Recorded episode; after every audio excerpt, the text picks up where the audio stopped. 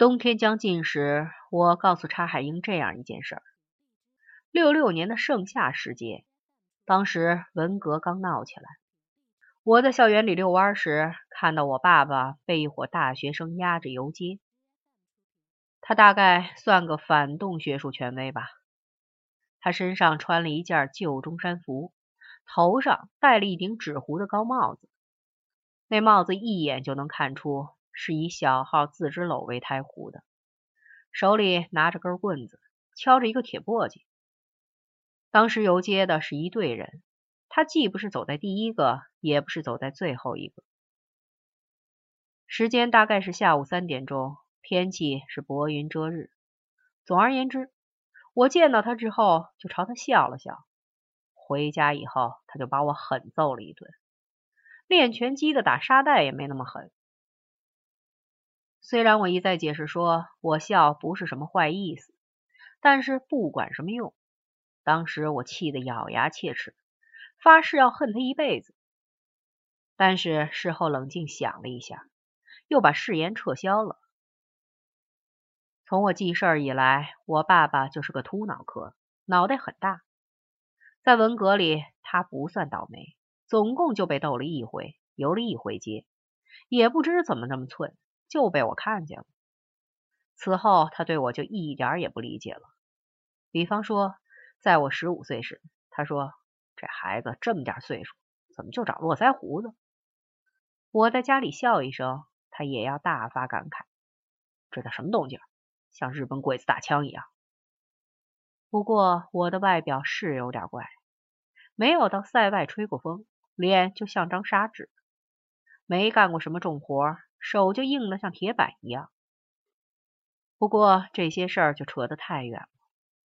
我爸爸把我狠揍了一顿以后，我开头决定要恨他，后来一想，他是我爸爸，我吃他喝他，怎么能恨他？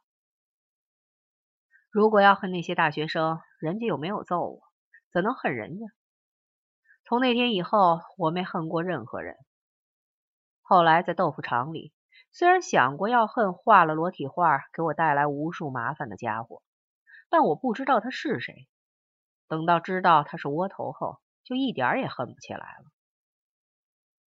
我告诉查海英说，我很爱我爸爸，理由除了从小到大他一直供养我之外，还有从小到大他每天都打我，这对我好处很大，因为我们打架时总以把对方打哭了为胜，而我。从来就不会被人打哭，好像练过铁布衫金钟罩一样。据我所知，练横练功夫必须用砖头木棍往自己身上拍打。我爸爸来打我，就省了我的拍打功夫了。因为我是这样的爱他，所以老盼着他掉到土坑里去，然后由我把他救出来。这时候我还要数落他一顿。受帮教的时候，我也总盼着查海英有一天会掉进土坑。然后我好把他救出来，但是这两位走路都很小心，从来不往沟里走，辜负了我的一片好心。放教时，我告诉查海英我爸爸的事儿，他听了以后皱皱眉，没有说话，大概觉得这些事情不重要。其实这些话是很重要的。对于不能恨的人，我只能用爱来化解仇恨。我爱上他了。有关我爱上查海英的事，必须补充如下：这种爱和爱詹巴的爱大不相同。詹巴这家伙见了我总是气急败坏，但又对我无可奈何，这个样子无比的可爱。对我来说，他简直是个快乐的源泉；而查海英对我来说，就是个痛苦的源泉。我总是盼他掉进土坑。尽管如此，查海英还是让我魂梦细致。人活在世界上，快乐和痛苦本就分不清，所以我只求他货真价实。一九七四年的一月到五月，我在豆腐厂那间小办公室里和查海英扯东扯西，心里恨他恨得要死。这种恨，用弗洛伊德的话来说，又叫做爱恨交集，与日俱深。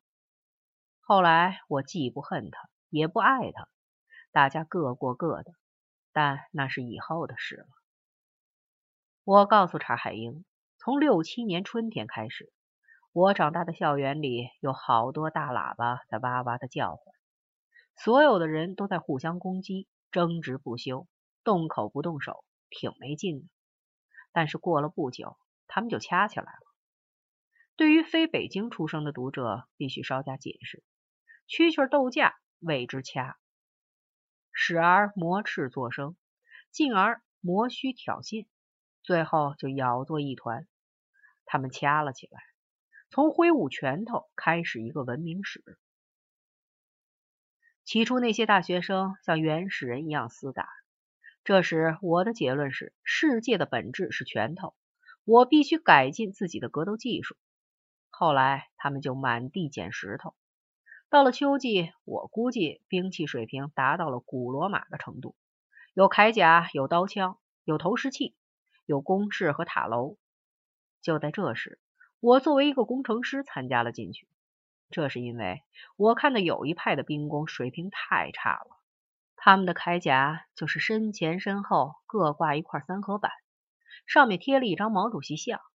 上阵时就像一匹王八，人立了起来。至于手上的长枪，更加不像话，乃是一根铁管子，头上用手锯斜锯了一道。弄得像个鹅毛笔的样子，他们管它叫拿起笔做刀枪。他们就这样一批批的开上前线，而对方手使锋利的长枪，瞄准他们胸前的毛主席的人中或者印堂，轻轻一扎，就把他们扎死了。这真叫人看不过去，我就跑了去教他们锻造盔甲，用校工厂里的车刀磨制毛尖儿。那种车刀是硬质合金做的。磨出的长矛锋利无比，不管对方穿什么甲，只要轻轻一扎，就是透心凉。不用我说，你就知道他们是些学文科的学生，否则用不着请一个中学生当工程师。但是我帮他们忙，也就是两个月，因为他们的斗争入冬就进行到了火器时代，白天跑到武装部抢枪，晚上互相射击。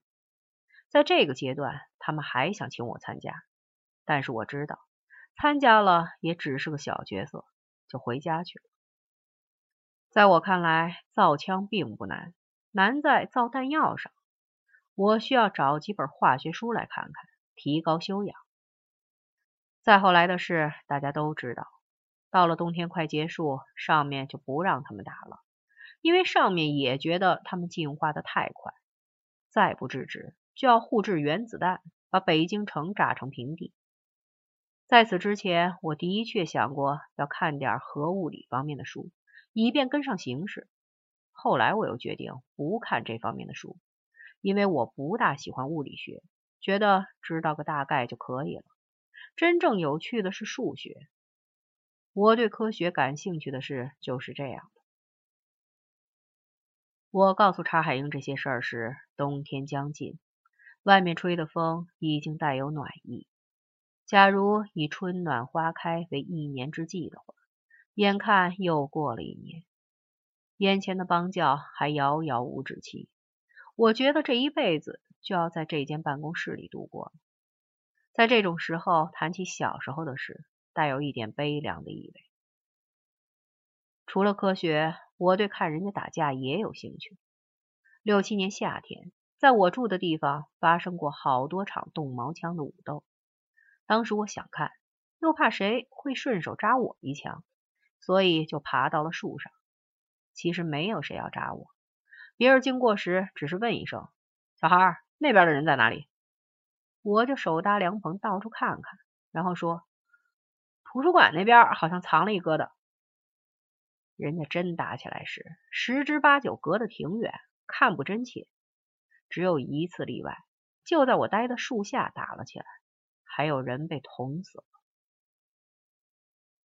当时打仗的人都穿着蓝色的工作服，头上戴了藤帽，还像摩托车驾驶员一样戴着风镜。这是因为投掷石灰包是一种常用战术。每人脖子上都有一条白毛巾，我不知道白毛巾有什么用处，也许是某种派头。那天没见到身挂三合板、手拿拿起笔做刀枪的那伙人，所以大家都穿标准铠甲，刺杀护具包铁皮，手持锋利长枪。乒乒乓乓响了一阵后，就听一声怪叫，有人被扎穿了。一丈长的毛枪有四五尺扎进了身子，起码有四尺多从身后冒了出来。这说明捅枪的人使了不少劲儿，也说明甲太不结实。没被扎穿的人怪叫一声，逃到一箭之地以外去了。只剩下那个倒霉蛋扔下枪，在地上旋转。还有我被困在树上，他就那么一圈圈的转着，嘴里恶恶的叫唤。大夏天的，我觉得冷起来了，心里爱莫能助的想着：瞧着吧。已经只会发元音，不会发辅音了。后来我又咬着手指想到，《太平广记》上说安禄山能做胡旋之舞，大概就是这样的吧。书上说安禄山能手擎铜壶作舞，而眼前这个人手里虽然没有壶，身上插了一条长枪，仿佛有四只手，在壮观方面还是差不多。还想了些别的。但是现在都想不起来了，因为那个人仰起头来，朝着我扬起一只手，那张脸拉得那么长，眼珠子几乎瞪出了眼眶。我看见了他的全部眼白，外加拴着眼珠的那些韧带，嘴也张得极大，黄灿灿的牙，看来有一阵子没顾上刷牙了，牙缝里全是血。我觉得他的脸呈之字形，扭了三道弯。然后他又转了半圈，就倒下了。后来我和叉海英说起这件事儿，下结论道：当时那个人除了很疼之外，肯定还觉得如梦方醒。听了以后，呆头呆脑的问：“什么梦？什么醒？”但是我很狡猾的躲开了这个问题，说道：“这个我也不知道。听说每个人临死时都是如梦方醒。”我和查海英在小屋里对坐，没得可说，就说起这类事情来了。什么梦啊，醒了，倒不是故弄玄虚，而是我有感而发。因为我觉得每个人脑子里都有好多古怪的东西，而当他被一条大枪扎穿时，这些古怪的东西一定全没了。我听说农村有些迷信的妇女，自觉的狐仙附了体，就满嘴玉皇大帝的胡说，这时。取一根大针，从他上嘴唇扎进去，马上就能醒过来。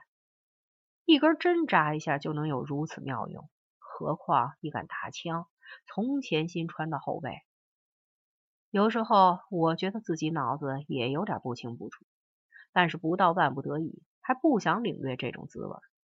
但这已经是很久以前的事情。我长大以后读弗洛伊德的书，看到这么一句话。从某种意义上讲，我们每个人都有点歇斯底里。看到这里，我停下来，对着“歇斯底里”这个词发了好半天的愣。本来这个词来源于希腊文“子宫”，但是那种东西我从来没见过，所以无从想象。我倒想起十二岁时自己做了一台电源，可以发出各种电压的直流电、交流电。然后我就捉了一大批蜻蜓，用各种电压把它们电死。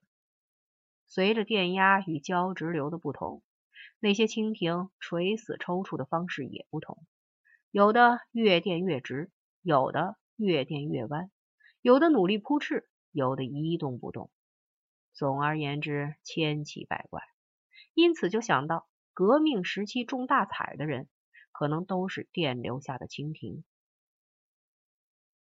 小时候，我去逮蜻蜓，把逮到的蜻蜓都放到铁纱窗做的笼子里放着，然后再逐一把它们捉出来电死。